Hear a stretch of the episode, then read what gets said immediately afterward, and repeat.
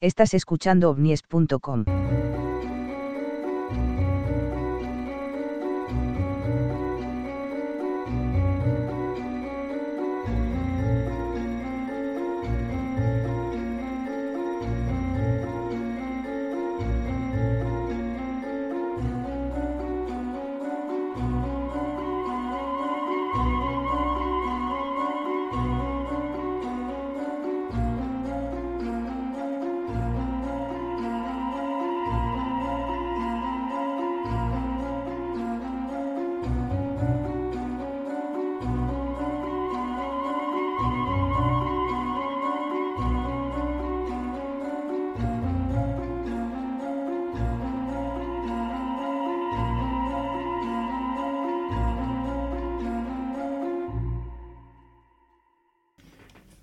Muy buenas noches, bienvenidos y bienvenidas a este programa número 48 de ovnies.com. Segundo programa de este año 2023. Gracias por estar aquí, gracias por escucharnos un día más aquí en iVox. No olviden entrar en www.ovnies.com y podrán ver nuestros últimos artículos y transcripciones de recortes de prensa y si lo que quieren es descargarse alguno de estos recortes, pueden entrar en la misma web a un superlance de biblioteca de archivos que se llama archivosomnies.wordpress.com. Como ya saben ustedes, es nuestra costumbre, antes de empezar cada programa, promocionar algún libro de interés en la temática ufológica Hoy ya toca hablar de otro autor y por eso tenemos a un sabio que va a hablarnos de otro sabio.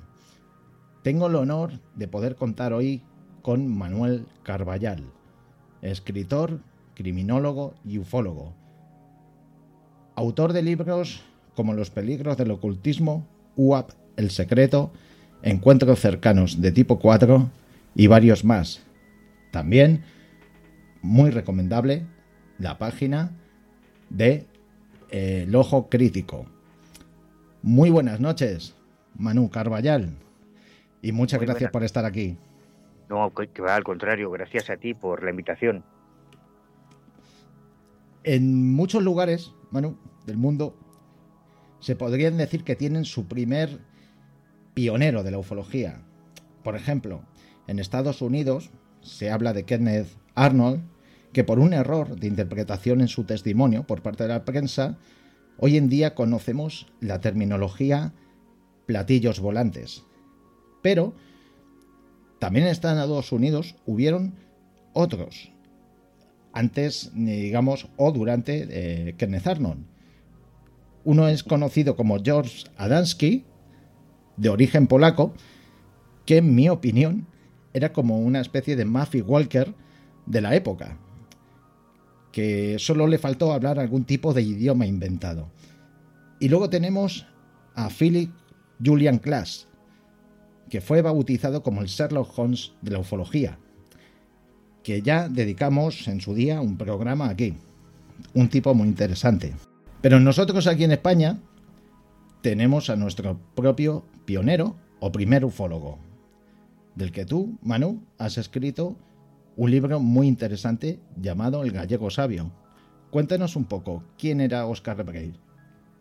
Pues Oscar, Rey era en realidad eh, anterior a todos estos que has mencionado, porque eh, aunque Philip Klass era un representante, a, a sí lo conocía, a Arnold y a, Adamski no tuve esa suerte, a Klass sí coincidimos en un evento en la Universidad Complutense en el año 92, y era un, miembro del movimiento escéptico organizado. Adamski era justo todo lo contrario, fue el pionero del, contactismo y en realidad, eh, en realidad Kenneth Arnold tampoco era lo que podríamos denominar un ufólogo, porque él simplemente fue un testigo del caso fundacional, digamos, de la ufología.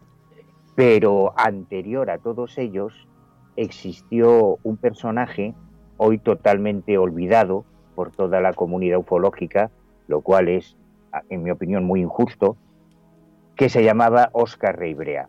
Y este hombre, en plena Segunda Guerra Mundial, en 1943, cuatro años antes de ese caso fundacional, protagonizado por Kenneth Arnold, eh, se encontraba en, el frente ruso, en el sitio a Leningrado, en, en septiembre de 1943, con los voluntarios de la División Azul, que fue una unidad española que luchó con los alemanes en, esa guerra, y allí siete compañeros suyos vieron un objeto plateado, eh, circular, lo que cuatro años después se bautizaría como platillo volante, pero que en aquel momento no existía esa, esa definición. Dos años más tarde, ya de vuelta a España, eh, fueron sus propios padres quienes en octubre de 1945, dos años antes del caso Arnold, vieron también dos discos voladores. Entonces, Oscar eh, Reibrea, que inicialmente pensaba que lo que habían visto sus compañeros de la División Azul había sido algún tipo de prototipo de arma secreta alemana, de la Luftwaffe, alguna de aquellas cosas raras que estaban diseñando los nazis, piensa que no tiene, no tiene sentido ver un arma secreta nazi sobre La Coruña en el año 45, que aquello tiene que ser otra cosa. Y a partir de ese momento, dos años antes que nadie en el planeta Tierra, por lo menos que yo tenga constancia, empezó a recoger de forma metódica todos los avistamientos de fenómenos aéreos extraños que llegaban a su conocimiento. Y cuando digo de forma metódica, es que él, eh, eh, él eh, era, estaba metido, trabajaba en el observatorio, en el Centro Meteorológico de Galicia, estaba formado en meteorología, en física, en química, en astronomía, de hecho recibió varios premios astronómicos y aplicó el método, o sea, fue el inventor de la ufología científica. Pero es que además, y esto es una anomalía en los orígenes de la ufología, además él se desplazaba a los lugares para encuestar directamente a los testigos. O sea que también fue el, inventor de la ufología de campo. Y es un personaje que si hubiese sido americano probablemente ya tendría una serie en Netflix y aquí sin embargo fue totalmente relegado al olvido. Puede que fuera por la época, puede que fuera incluso por el mismo régimen, ¿no? Que quizás trataron de, de tapar todo el trabajo, porque al eh, final... es, Cierto, es cierto que, con el régimen había un problema porque él era funcionario del Ministerio del Aire. O sea, todos los centros meteorológicos de España, en aquella época, los años 40, 50 y 60, digamos que estaba bajo la jurisdicción militar. Y, y todos los funcionarios, como Rey Brea, de, observatorios meteorológicos y de centros de meteorología tenían un jefe, en el caso de Reibrea, que era teniente coronel del ejército del aire. Entonces Reibrea siempre intentó eludir el protagonismo para no, para no tener problemas con, sus jefes, ¿no? Pero no, no, la, anulación histórica de Reibrea después de todo lo que hizo vino por parte de, de los mismos ufólogos una historia muy triste. E-, en, este caso, por, eh, ejemplo, es verdad que eh, el ejemplo que he puesto antes, eh, quería matizar que según los americanos, para ellos son los fundadores de la, de la ufología, ¿no? En el caso de Kenneth Arnold o, por ejemplo, en el caso de Philip Glass. tal como hay paralelismos bajo por lo que me estás contando, me corregirás seguro, eh, si lo comparásemos con Philip eh, Julian Class, podríamos decir que nosotros también con Oscar Rey Brea teníamos como nuestro Sherlock Holmes de la ufología. Es decir, que también debatían esos, esos términos de la ufología, no se iban hacia la creencia máxima y quizás por eso digamos que quedan algo más apartados. No sé si tú también opinas lo mismo. Eh, eh, estoy totalmente de acuerdo en que sí se le podría llamar un Sherlock Holmes de la ufología porque el, sobrenombre del gallego sabio es el, el, mote, el alias que le puso Antonio Rivera, otro de los pioneros de la ufología española, eh, muchos años después, ya a partir del año 61, cuando Oscar Ribrea toma contacto con el resto de la comunidad ufológica española, porque hasta ese momento él creía que era el único al que le interesaba el tema OVNI en España, porque estaba totalmente eh, aislado en Galicia, ¿no? que es donde él trabajaba. Y ya en 1950 publica en el Ideal Gallego los primeros artículos sobre platillos volantes y sobre ovnis, eh, que, además yo reproduzco porque me he tirado todo un año rastreando todas las amerotecas, archivos históricos, el Archivo Histórico Militar de Ávila, la Biblioteca Nacional, para recuperar todos aquellos trabajos originales de, de Ribrea. Y le llamaban el gallego sabio porque de toda aquella primera generación de investigadores ovni en España, Marius Lleguet, Antonio Rivera, Eduardo Vuelta, em, todos aquellos primeros interesados en el tema, el único que tenía formación científica era Reibrea. Entonces todos le consultaban cada caso, le enviaban las fotos de un ovni que les habían llegado, les enviaban, recuerdo por ejemplo el famoso caso del aterrizaje en Morón a lado de la base militar que le mandaron las muestras de las huellas del aterrizaje para que él las hiciese analizar le consultaban casos de efecto electromagnético en, algunos encuentros cercanos y Rey Brea eh, solía encontrar explicación a la mayoría de los casos. Y, precisamente al trabajar en un centro meteorológico, claro, todo el mundo le pedía los informes meteorológicos del día del avistamiento, entonces él le decía, bueno, pues mira, esto, este, este caso, pues es la luna que estaba en cuarto menguante, asomándose entre dos barreras de estratocúmulos lenticulares, que no sé qué, y, solía encontrar explicación a, muchos de los casos, ¿no? A otros no, y de la misma forma que encontraba explicación a unos, pues en otro reconocía que, no la tenían y además él era, hasta el día de su muerte, un ferviente defensor de la hipótesis extraterrestre. O sea que era Rey Brea, por decirlo de alguna manera, era más eh, parecido en su trabajo a, Julian Klaas más que George Adamski. Bueno, hasta tal punto, hasta tal punto que en 1954 em, en la prensa española se hace muy famoso un personaje que digamos que fue nuestro George Adamski español, Fernando Sesma Manzano. Fernando Sesma era un funcionario de correos que que se hizo muy conocido en, el régimen anterior porque él publicaba colaboraciones en revistas muy importantes de la época, en la Codorniz, en, la revista Diez Minutos, que todavía se sigue publicando en la actualidad, eh, llevaba la sección de horóscopo, publicaba en problemas de lógica y empezó a meterse en el tema de los platillos volantes y fundó en Madrid la Asociación de Amigos de los Visitantes del Espacio, Buru, que fue, digamos que, la primera organización de contactados, o sea, de gente que decía estar en contacto con extraterrestres que existió en España. Y como los artículos de SESMA, que incluso apareció en el Nodo, en el noticiario dominical de, los tiempos de Franco, eh, se hizo muy famoso, en, en varios periódicos gallegos se reproducían esos artículos, un día Oscar eh, Ribrea leyó en el Ideal Gallego, en la Voz de Galicia, en el Correo Gallego, los artículos de Sesma y escribió a Sesma. Año 54, ¿eh? Y claro, cuando Sesma le dice que, oh, qué bien, que bienvenido a la asociación Buru, de hecho, él fue el socio número.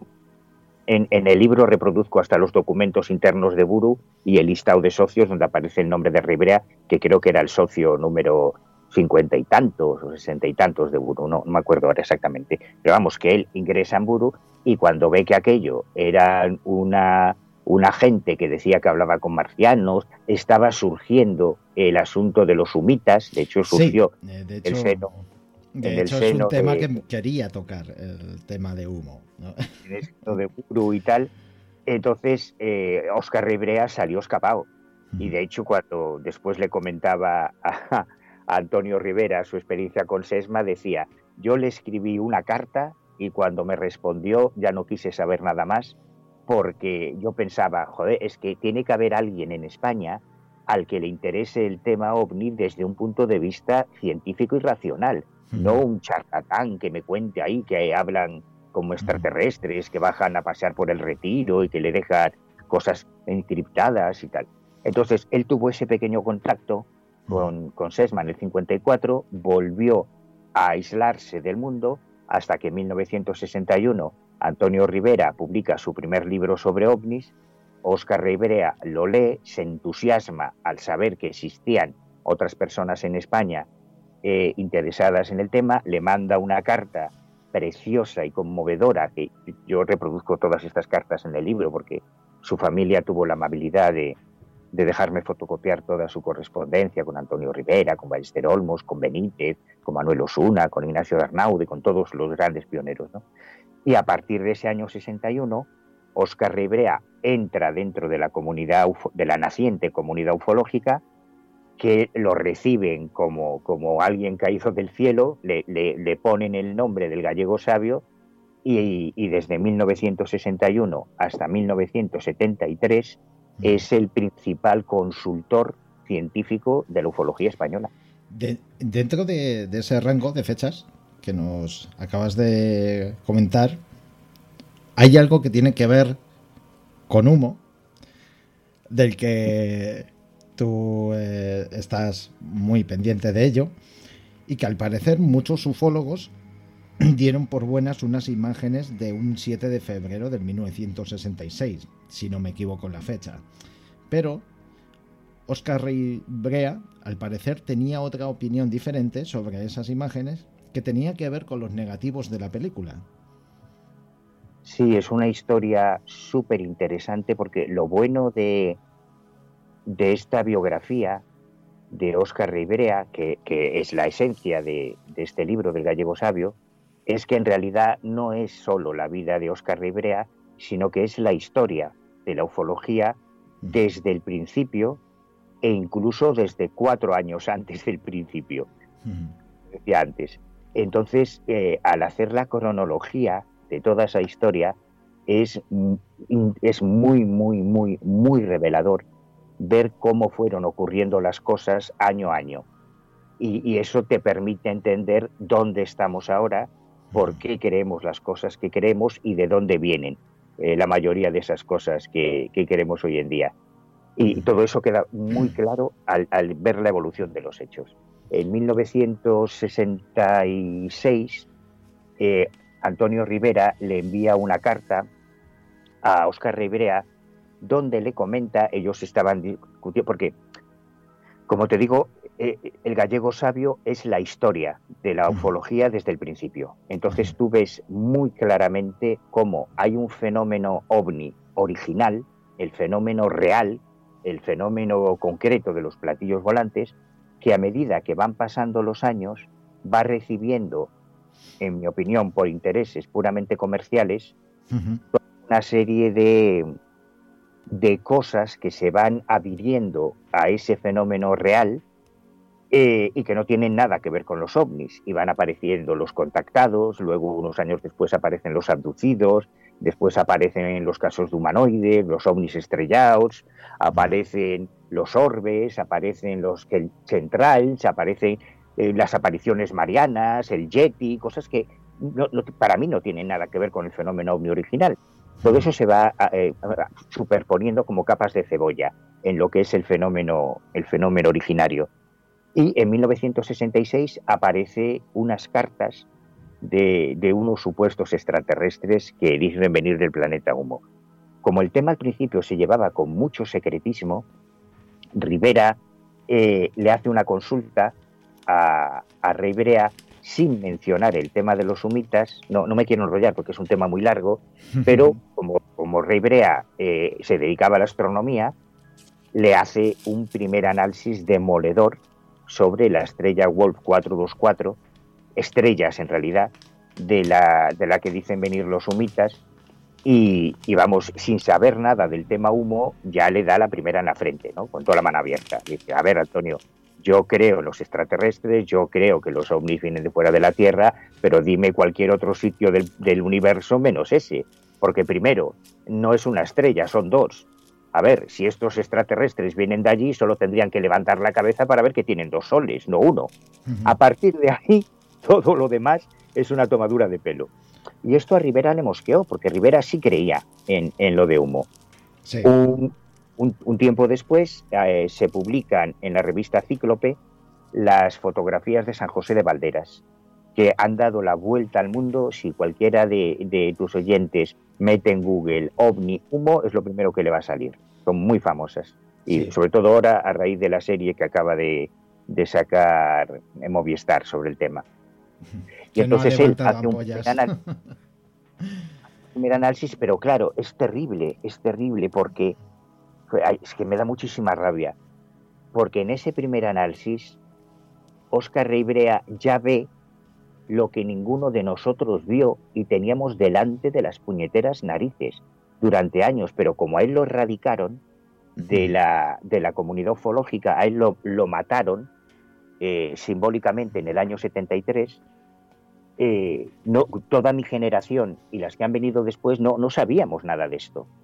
Y Rey Brea, claro, como se dedicaba a la, a la meteorología, empieza a explicarle a Rivera por qué esas fotos eran un fraude.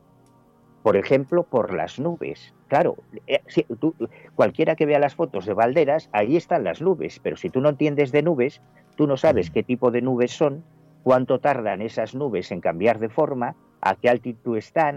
Claro, y Rey así, ¿no?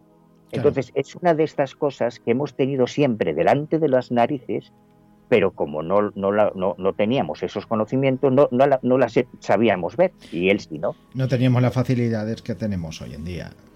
También, también, evidentemente, pero en el caso de Ribrea no es que tuviese programas de análisis informáticos, que él se dedicaba a la meteorología y a la fotografía y a la astronomía.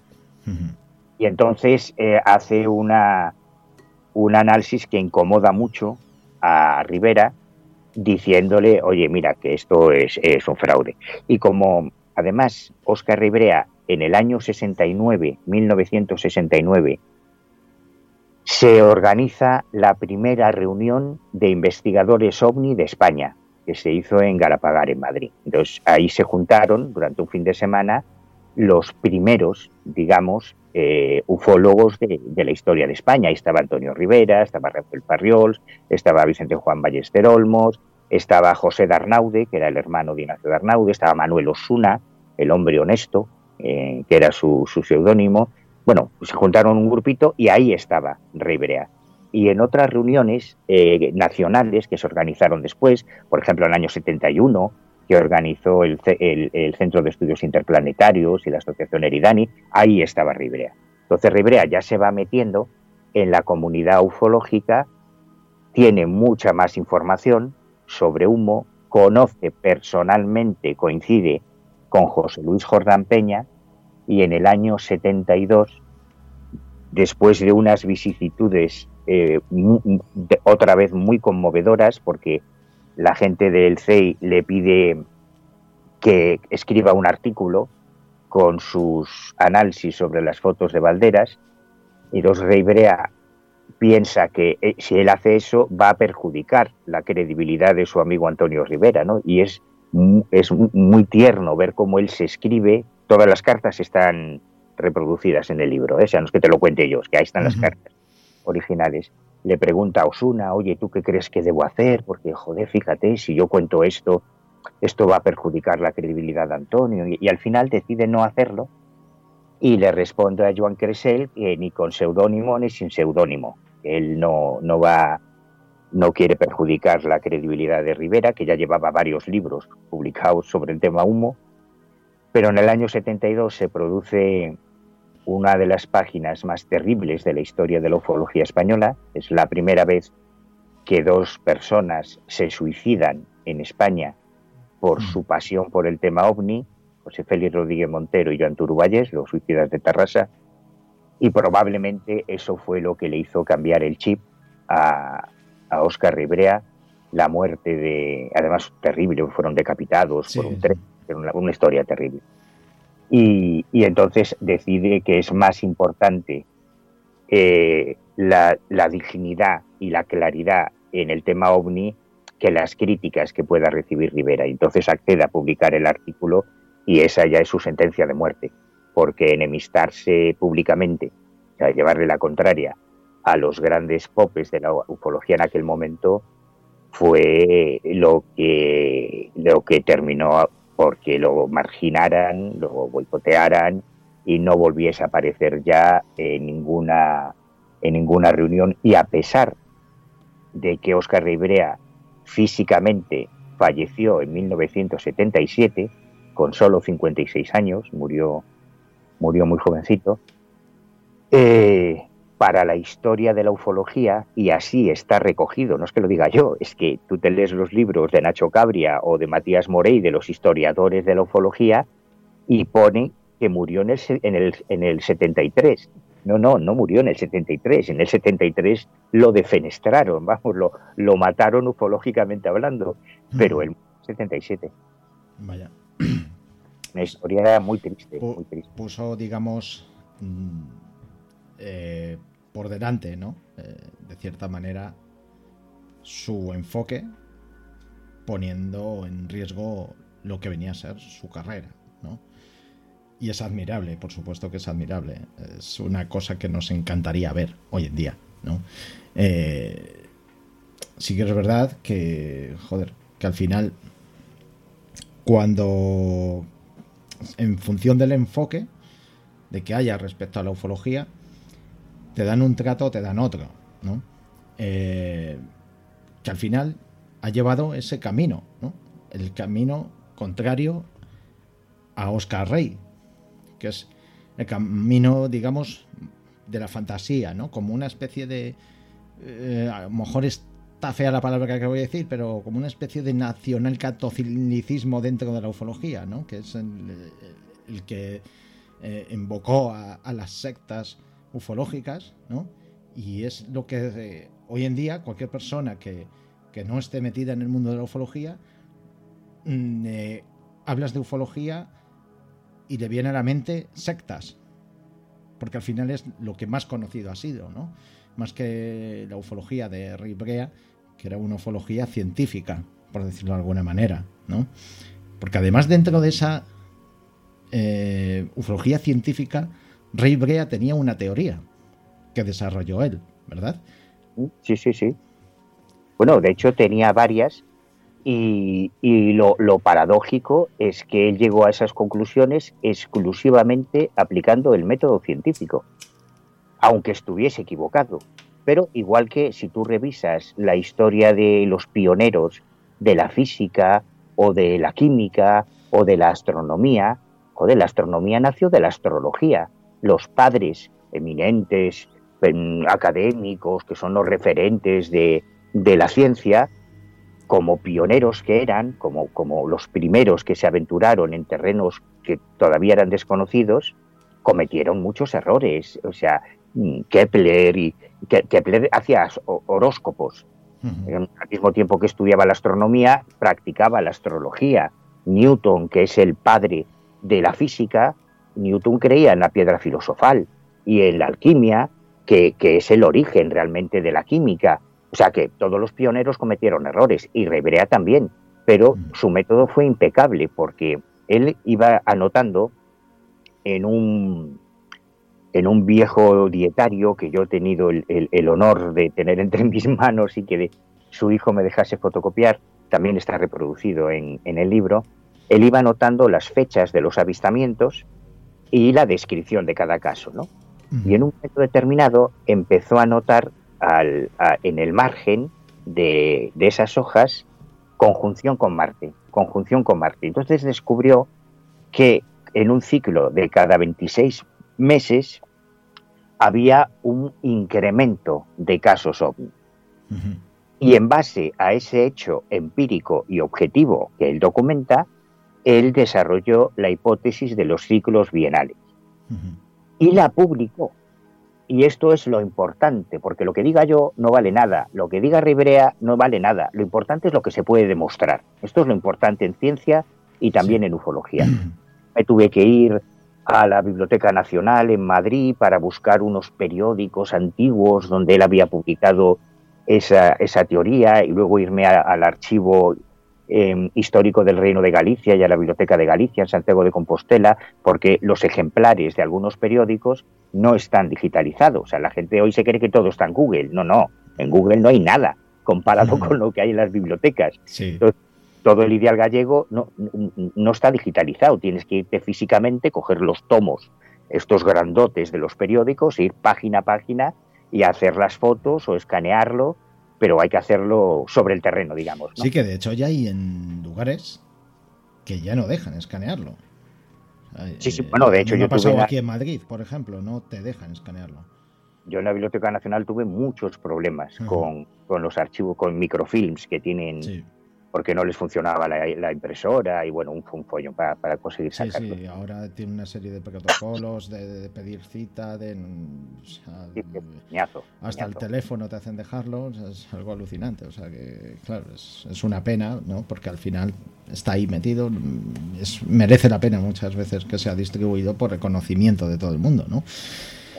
Y eh, eh, bueno, él, él, publicó, pues yo puedo demostrar, bueno, puedo demostrar, no, yo demuestro que fue el primero, porque ahora en los libros de ufología, cuando se habla de la hipótesis de los ciclos bienales, se, dice que esto fue una cosa de Jacques Vallée, de Jaime Michel, de Eduardo Vuelta, no, no, no, no. El primero que publicó la hipótesis de los ciclos bienales fue Oscar Ribrea. ¿Y qué decía esa hipótesis? Que era predictiva, y esto es lo flipante. O sea, Oscar Ribrea publica en el diario Pueblo, que era un diario nacional, histórico de Madrid, eh, que en, recordar que en marzo del 54 se va a producir una oleada de platillos volantes, que él con sus estudios matemáticos, con sus ecuaciones, había descubierto ciclos de 26 meses con incremento de la casuística, y llega marzo del 54 y se produce una oleada brutal en todo el planeta. Claro, ¿qué explicación tiene eso? Pues yo no lo sé, no lo sé. Mm, yo conjeturo en, el libro, digo, busco una posible explicación.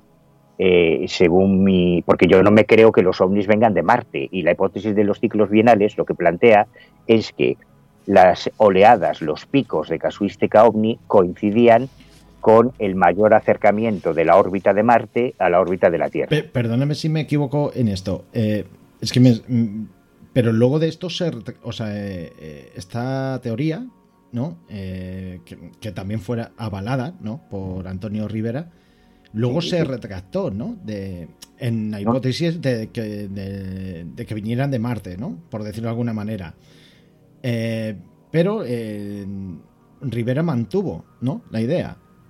No, no, y él también, ¿eh? Oscar Ribrea, eh, claro, él, a ver, se murió con 56 años, es que tampoco le dio mucho tiempo a retratarse de nada. Sí, claro. Eh, fue hasta, hasta el momento de su muerte fue muy consecuente con, sus ideas, las defendió a capa y espada y, tampoco tuvo mucho tiempo, eh, la vida no le dio mucho tiempo para, para retractarse. De hecho, al final del libro yo le escribo una carta hipotética ¿no? a, a Rey Brea, si pudiera leerla, contándole todo lo que pasó en la historia de la ufología después de su fallecimiento, eh, la situación en la que estamos. Le hablo de los WAPs, ahora del Pentágono, le hablo de lo que está haciendo, eh, que Benítez sigue en activo, que Ballester Olmos también, que otra mucha gente ya falleció, casi todos sus amigos, los que él conoció, Manuel Osuna, Ignacio Bernau. Le contabas la parte buena para, por si acaso, no darle un disgusto, entiendo, ¿no?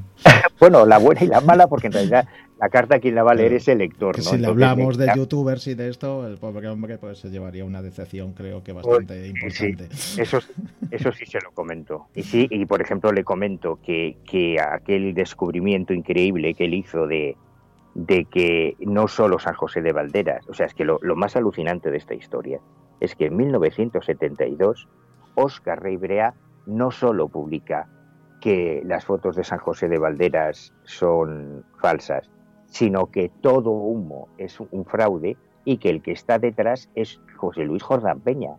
Y nosotros tardamos 20 años más en, llegar a la misma conclusión, ¿no? Eh, con nuestras propias investigaciones. Pero 20 años antes, él ya había, él ya había llegado a esa conclusión y lo había publicado. Entonces también le digo, pues, don Oscar, usted también tenía razón en esto. Joder, vaya. Me gustaría poder leer esa carta que enviaste ahí en el, en el libro. O sea, que lectura pendiente.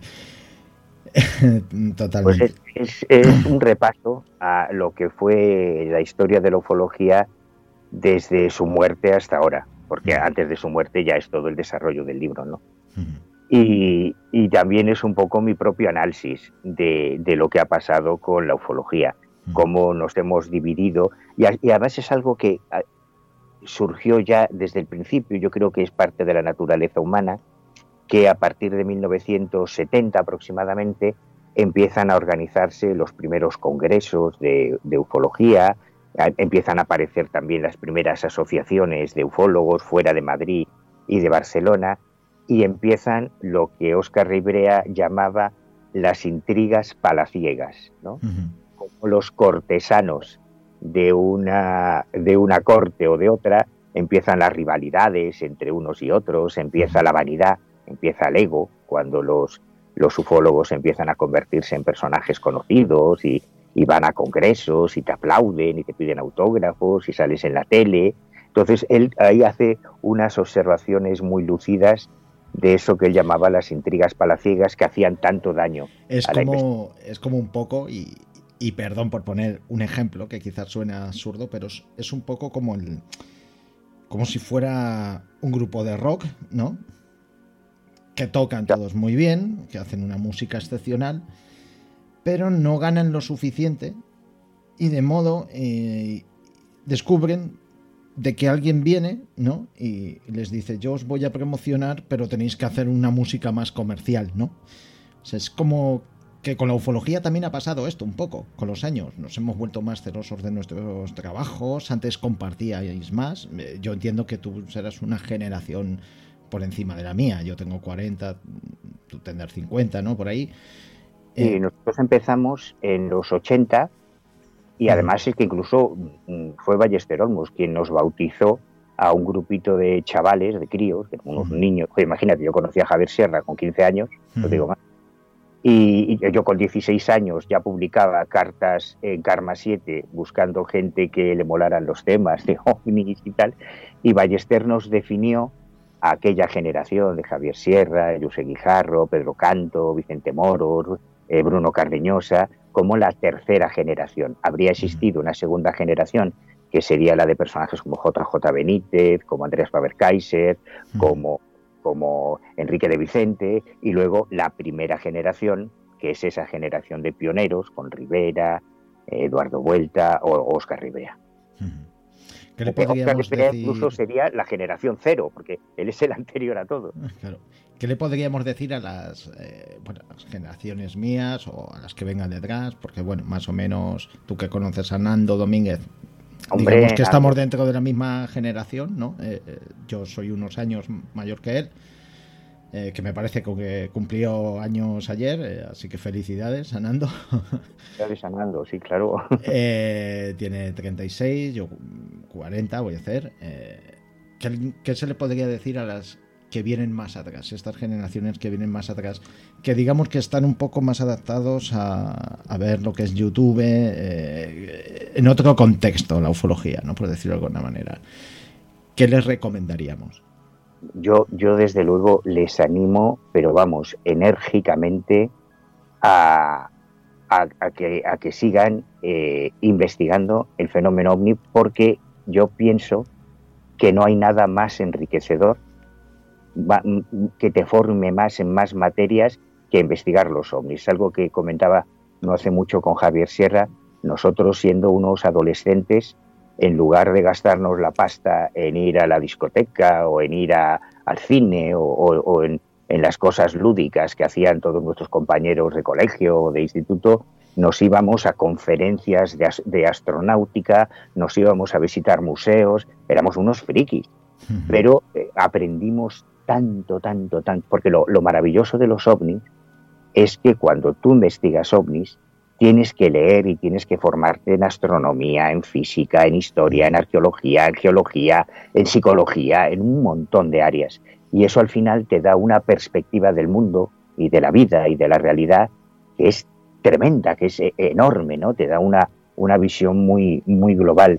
Y, es cierto que nosotros no teníamos las herramientas que existen ahora, nosotros teníamos que hacer auténticos malabares para poder acceder, por ejemplo, a las revistas extranjeras, que eran carísimas. Eh, no, no existía el email, no existían los teléfonos móviles, las cosas se enviaban por carta, por correo postal, y mm. todo era más lento. Y ahora es verdad que hay un acceso a la información como nunca antes en la historia, el problema, la cara B, es que también hay más desinformación que nunca antes en la historia. Entonces, eh, está muy bien poder utilizar todas estas herramientas que nos da la tecnología, pero siempre teniendo muy claro que porque alguien diga algo en una red social o en un vídeo en su canal de YouTube o aparezca en una página web, no tiene por qué ser verdad. Que hay todo un legado que eh, es terrible, que la mayoría de la gente más joven no conoce todos los trabajos que se han hecho en España. Hay trabajos extraordinarios, hay montones de cosas que hemos resuelto hace mucho tiempo, pero si no están en Internet o en la Wikipedia, pues parece que no existen, ¿no? Entonces yo les recomiendo leer libros, el papel, tocar o leer. Las publicaciones antiguas en España se han hecho cosas fantásticas, buscar la revista Standard, buscar cuadernos de ufología, buscar esas publicaciones técnicas donde estaban los, los, análisis más rigurosos y más razonables de la historia de los ovnis y, que está muy bien tener toda esa masa de datos a los que puedes acceder por Internet, pero teniendo siempre claro que probablemente el 90% van a ser mentira. Que, eh, que esa es la parte que no recomendarías, evidentemente. Eh, ha cambiado mucho.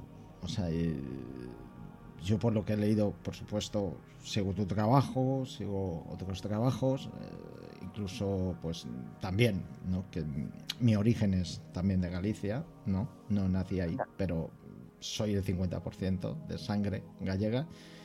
Eh, zona de pastoriza y demás, eh, donde vivía mi abuela y tal, e iba de pequeño, ¿no? Y siempre recuerdo, pues, esas historias que te contaba la gente mayor, pero de todo tipo, ¿no?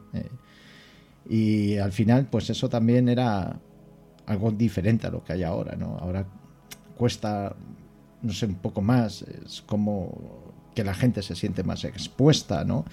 y, tienen como más temor ¿no? al, ridículo. Al menos es como lo percibo, ¿no? quizás esté equivocado o, quizás no, pero percibo a veces ese miedo a la gente de estar expuesta, porque es verdad que estamos expuestos. El anonimato ya no existe, ya no puedes escribir un artículo en la prensa eh, con una persona anónima que te da un testimonio, ¿no? Eh, al final mm, creo que hay más miedo, ¿no? En la gente quizás que antes ofrecernos un testimonio. Sí, yo, yo la verdad es que no, no percibo eso porque yo no doy abasto. Yo recibo casos todos los días, todos mm. los días. Yo hoy, por ejemplo, he recibido dos, dos reportes de, de, dos avistamientos. Además, ahora, como todo el mundo tiene móvil, ya prácticamente no existen los casos exclusivamente testimoniales. Todo el mundo hace mm. una foto o hace un vídeo y, y no, no tenemos capacidad para abarcar toda la casuística que hay, porque todos los días hay avistamientos en, todo el mundo, una cosa inagotable. Lo que pasa es que sí es cierto que el que quiere peces tiene que mojarse el culo. Hay, hay que ir a los lugares y yo además lo recomiendo enormemente. Yo no creo en la ufología de ratón y de pantalla, no, no creo que puedas encuestar un caso por email. Eh, hay que ir a los sitios, sentarte con el testigo, ver su, su expresión no verbal, cómo, cómo gesticula, cómo te cuenta las cosas, si se emociona, si se le quiebra la voz.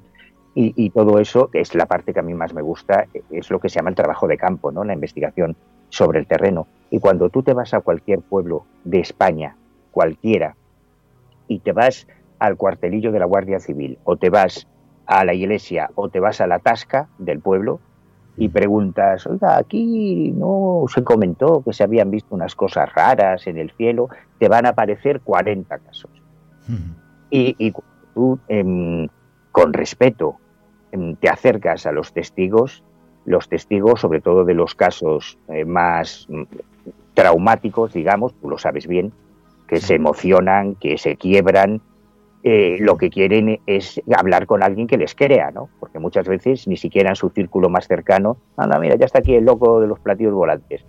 entonces, no, no es difícil encontrar casuística, no es difícil acceder a los testigos. Tienes que currártelo, tienes que cogerte el autobús o el tren o hacer autostop, como hacíamos nosotros en nuestro tiempo, y, y peregrinar a esos sitios y de verdad que vas a encontrar casos, la gente te lo va, va a ser tremendamente sincera, además eh, no eh, es mucho más fraude, o sea, es mucho más fácil que te encuentres fraudes en los vídeos que suben a YouTube que que la gente te quiera meter una un gol a la cara cuando no, no ganan nada con eso, ¿no? Y cuando te has desplazado hasta su pueblo para hablar con ellos. Mm. Pero claro, ah, eh, implica un esfuerzo, hay que currárselo un poquito. Sí, a mí me pasó ya hace, pues mira, el primer año de pandemia, es que al final pensé que ese primer verano, ¿no? De, del 2020. Y me acerqué a un pueblo de Badajoz. Pero bueno, pues yo soy muy de patearme por el campo y demás. Hay, y hay varios sitios que están eh, en frontera con, con Castilla-La Mancha. Y eh, alguien me comentó que me acercara a ese pueblo a preguntar. Algo que me llamó muchísimo la atención. Me daba la sensación de que nadie había ido nunca a ese pueblo. Eh, se llamaba eh, Carlinos o algo parecido. Está en Badajoz. Y, o Garlitos. Garlitos con G. Y me acerqué un poquito más para allá, de Garlitos, pues para ver si también en otros lugares había No, recuerdo cómo se llama, porque luego pasas como una sierra, unas montañas espectaculares que parecen como la cresta de un dragón, así, rotas, puntagudas y demás. Y, fue entrar en el pueblo y como que la gente se metía dentro de sus casas. Y yo diciendo, hostias, pues eso que no me han visto cuando tenía 25 años, porque entonces salen corriendo. Y claro, yo quise pensar de que a lo mejor tenían demasiado miedo todavía a lo de la pandemia, ¿sabes? Porque yo no me esperaba esa reacción, pero vamos, ni de broma me esperaba. No, no sé, te esperas a veces la reacción de la negativa, ¿no? De que alguien llega y dice, estamos muy tranquilos aquí, no queremos historias y no, yo no sé nada, ¿no? Pero, hostias, que se metieran dentro de las casas y tal, eh, no sé, yo me quedé alucinando. luego ya viniendo camino dije, joder, es que es normal, o sea, vale, sí, vas con la mascarilla, vas tal, pero igual la gente está asustada, o sea, igual no era buen momento para ir. Quizá, quizá, quizá fue eso, porque la pandemia, sobre todo para la gente mayor, fue una carnicería, ¿no? Vamos, en Galicia lo vivimos. Y la eh, gente de Madrid, que venía de Madrid, pues imagínate, eh, nos querían en todos los sitios de España nos querían, y lo digo de, en el sentido irónico, porque hay muchos Pero yo, la verdad, mi, mi, experiencia es que si vas de buen rollo, si vas con respeto, si vas interesándote, y además esto es algo que yo he comentado mucho con amigos antropólogos, que hacen trabajo de campo y que hacen exactamente lo mismo. Ellos se van a los pueblos e intentan eh, hablar con la gente mayor para recoger todas las tradiciones, el folclore, todas las leyendas, ese es su trabajo, ¿no? Y tienen el mismo problema que nosotros, que primero tienes que ganarte su confianza y eso se, se consigue siendo respetuoso, siendo transparente.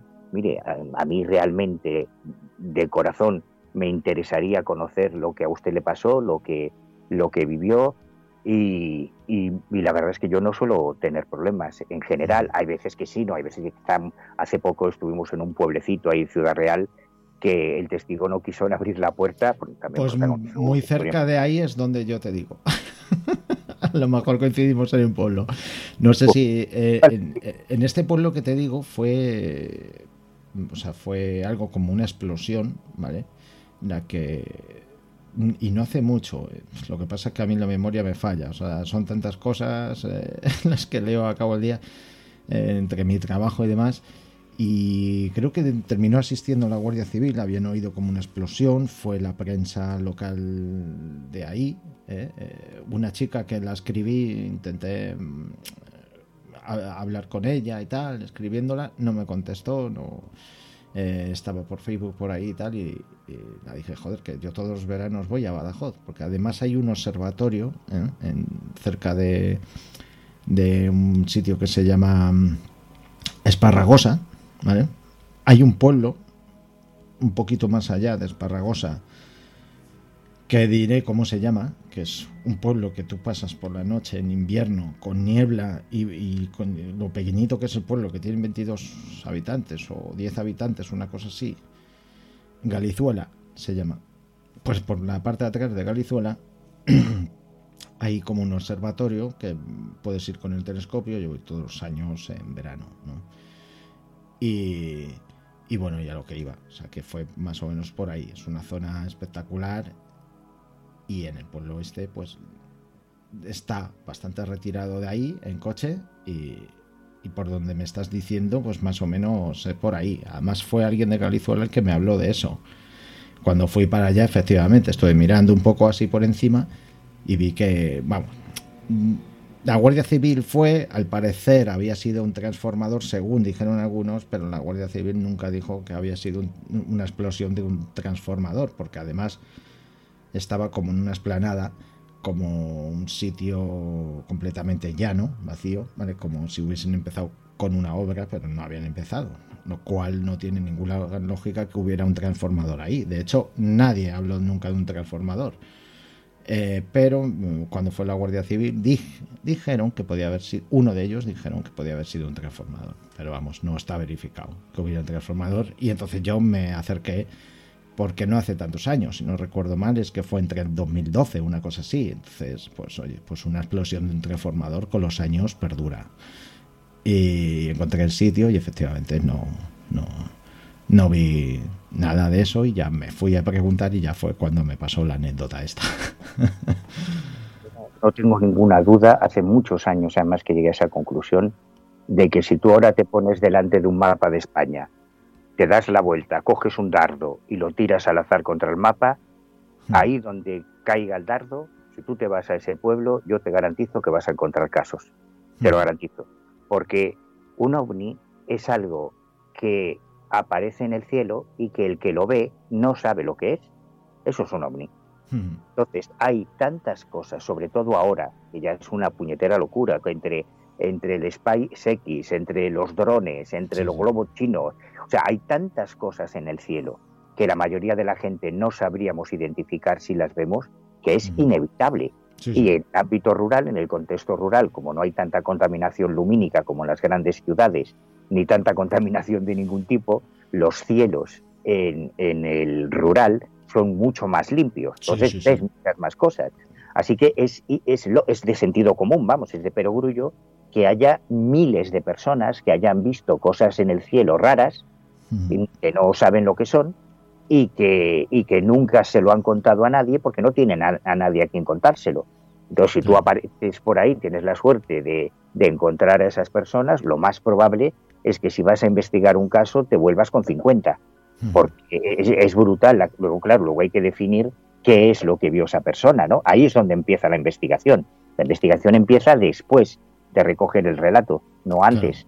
Pero, pero que hay casos es una locura. Y lo que mencionas de la Guardia Civil, además, es súper chulo, por eso yo mencionaba antes lo del cuartelillo, porque la gente no se imagina la cantidad de expedientes ovni oficiales que hay.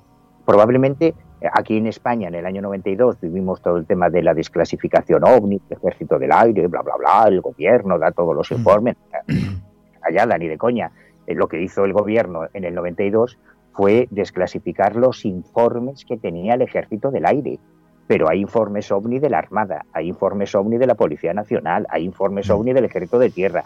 Y sobre todo, quien ha redactado con diferencia más informes y, y, expedientes sobre ovnis ha sido la Guardia Civil.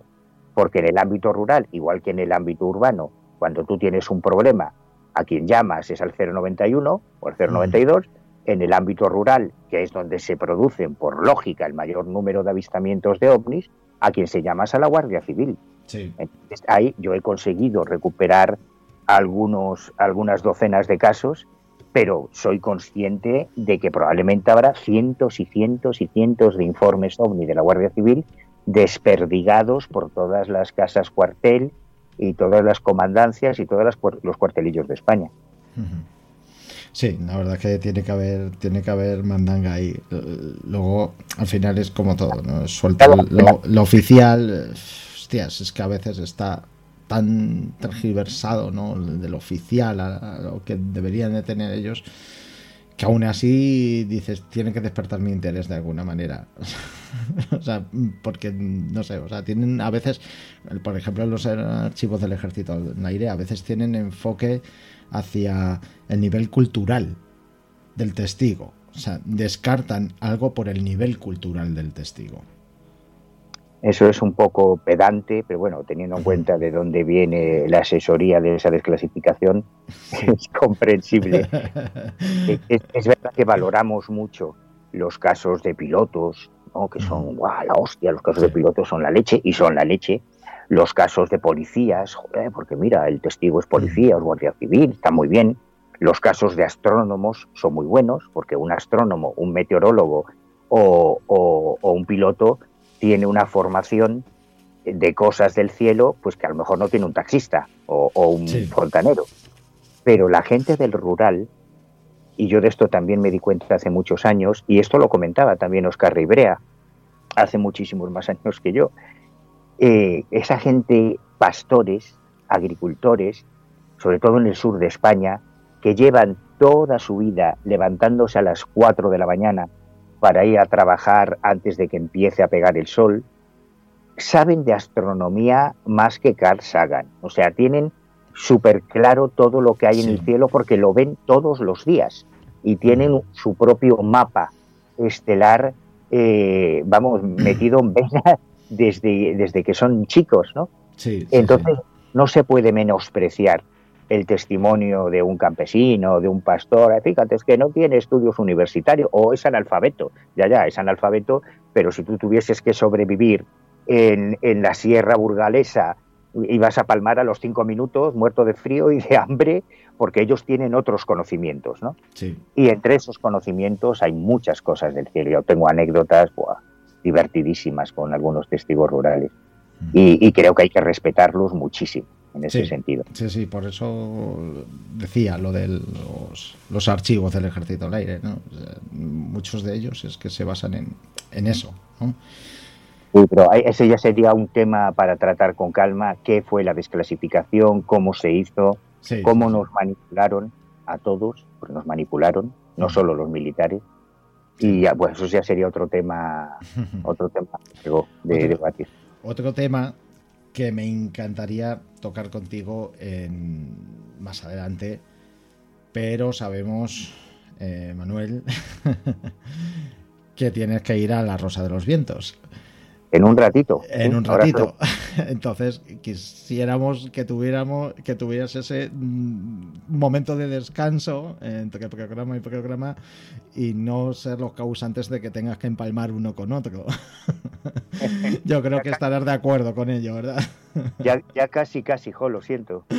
Bueno, eh, bueno, con esto estamos terminando ya el programa. Ha sido todo un placer tenerte aquí, eh, Manuel. Eh, nos has dado una lucidez a, a, este caso, nos has dado una lucidez por tu libro. Y vamos, desde luego que merece la pena que siempre que tenerte aquí.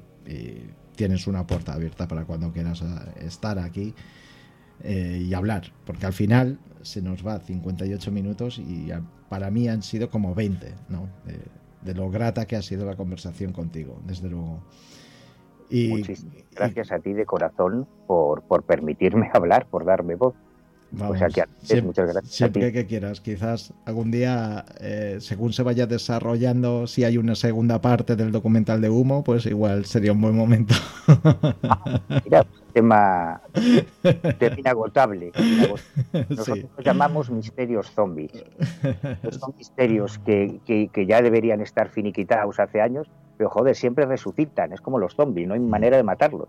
El triángulo de las Bermudas, las piedras de Ica, humo, son cosas que vuelven a resucitar una y otra vez. Sí, sí, La culpa de ellos lo tiene eh, el Discovery más y estas cosas americanas, ¿no? Llega un señor con un montón de laca en el pelo y, y, hostias, y revive todos los casos estos del Yeti y demás. Pero el enfoque más científico, más real, es lo que tratamos mm, que, que, persista, ¿no? Que el otro sea una moda que en algún momento pues decaiga, ¿no? Y, y lo otro persista porque al final es su origen. Y este origen no hay que perderlo.